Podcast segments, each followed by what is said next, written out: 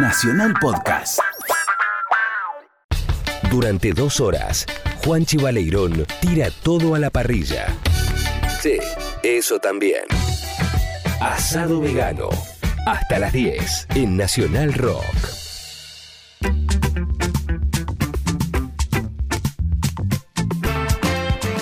Llega el momento de Riff Raff, la sección nueva de Asado Vegano, donde analizamos una canción cuyo elemento principal es el riff. No digo que la canción no sea tan importante, la canción es importantísima, pero en este tipo de canciones el riff es determinante. Hoy vamos a tomar quizá el riff emblemático del rock, el riff iniciático para aquellos que agarran la guitarra, para los que empiezan, para los que no saben, pero se saben solamente este tema, este riff, que en general lo tocan en otro tono que no es el original, pero lo tocan finalmente y el pattern rítmico y las notas bluseras de este hermoso riff hacen que sea para mí el riff número uno del rock mundial. Obviamente hablo del clásico de Deep Purple del álbum Machine Head, Smoke on the Water, humo sobre el agua. El clásico riff, como dije, que todo el mundo que agarra la guitarra, aunque no sepa, te lo toca. Despacito, a tempo, no, corrido, lo que sea. Hasta en los juguetes de mi hija está. Es tan, tan clásico que hizo un crossover que la gente quizá conoce más ese riff que la melodía de la canción. La canción tiene una historia muy especial. Los Deep Purple se encontraban a punto de grabar su disco.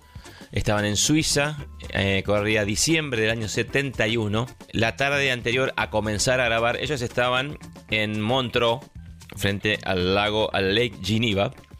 Están por grabarlo en el casino de Montreux, que es un hotel grande. En diciembre justo entraban en, receso en el hotel, por lo cual iban a disponer tranquilamente de las instalaciones del hotel para grabar, porque no iba a haber, obviamente, este, pasajeros en el hotel al, a quienes molestar con el rock de Deep Purple. Este aquí que tocaba la tarde anterior, Frank Zappa and the Mothers. En un momento del concierto, un estúpido con una pistola de bengalas, Some Stupid with a Flare Gun, como dice la canción, que para nosotros nos lleva a una lamentable situación que fue eh, Cromañón. En este caso fue lo mismo. Se prendió fuego el techo del teatro del casino donde tocaba Frank Zappa. No hubo víctimas, por suerte, no pasó nada, salvo que se destruyó eh, gran parte del hotel, si no todo el hotel, lo cual se prendió fuego. Los equipos de Frank Zappa lamentablemente se perdieron. Como digo, no hubo víctimas, por suerte, los equipos de Deep Purple los sacaron a tiempo. Pero el tema es que Deep Purple se quedó sin estudio de grabación. Lo que estaban haciendo era llevando un equipo móvil alquilado a los Stones. En un momento la canción nombra todo esto. De hecho, la canción relata de punta a punta toda esta situación. El estudio de grabación, que era el hotel, se viene abajo por el incendio, se quedan en bolas, no saben qué hacer, ya tenían rentado el estudio, la parte técnica para grabar, entran a buscar. Claude Nov, que fue el director del Festival de Montreux, es quien se pone a cargo la búsqueda de un lugar para grabar, porque obviamente con la culpa de haber perdido el lugar por el incendio, se desespera porque los Deep Purple consigan un lugar. Van al Pavilion, un hotel que estaba cerrado, pero los vecinos putean tanto que llegan a grabar un tema. Y cae la cana y los raja. O sea, ya, ya el primer estudio lo perdieron por el incendio. El segundo, por ruidos molestos, los rajan. Queda en una casa, en el pavilion. El único tema que llegan a grabar ahí es la base de lo que se llamó canción número uno, que luego fue Humo sobre el agua. Después de ahí, finalmente consiguen otro hotel. Increíble todo lo que sucede. Claude Knobs seguía siendo el que buscaba el lugar para, para sus estudios. Finalmente se van a otro hotel. El hotel. Ya te digo cómo se llama el hotel. En el Hotel Montreux. El Gran Hotel Montreux. Ahí. En el Gran Hotel Montreux es donde finalmente graban todo el resto del disco. Repasando. Iban a grabar en el casino de Montreux, se quema durante un concierto de Franz Zappa the Mothers porque un boludo prende una bengala, se quedan sin estudio, habían alquilado los equipos, el estudio móvil los Stones, se ponen a buscar, consiguen el pavilion, llegan al pavilion, instalan todos, entran a grabar el primer tema, cae la cana que los raja, se tienen que ir a buscar otro lugar, consiguen finalmente otro hotel que entraba en receso porque era invierno, en Montreux hace mucho frío, y van finalmente al Montreux Gran Hotel, donde terminan grabando toda la canción.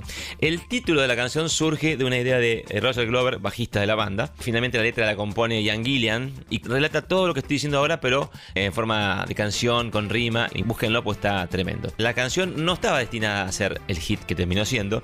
Ellos tenían como canciones más hiteras o radiables.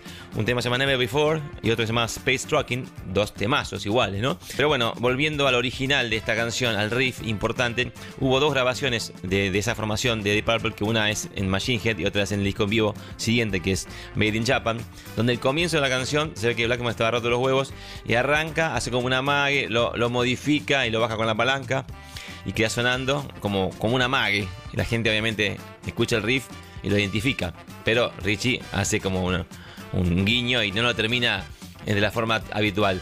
Tremendo riff que merece estar acá en el primer, eh, en el podio, en el número uno de los riffs de rock simples como, como tiene que ser, ganchero, único y con todos los elementos de rock y de riff. Hoy presentamos Humo sobre el agua, el tema número uno para mí en la lista de los riffs, raps del rock mundial.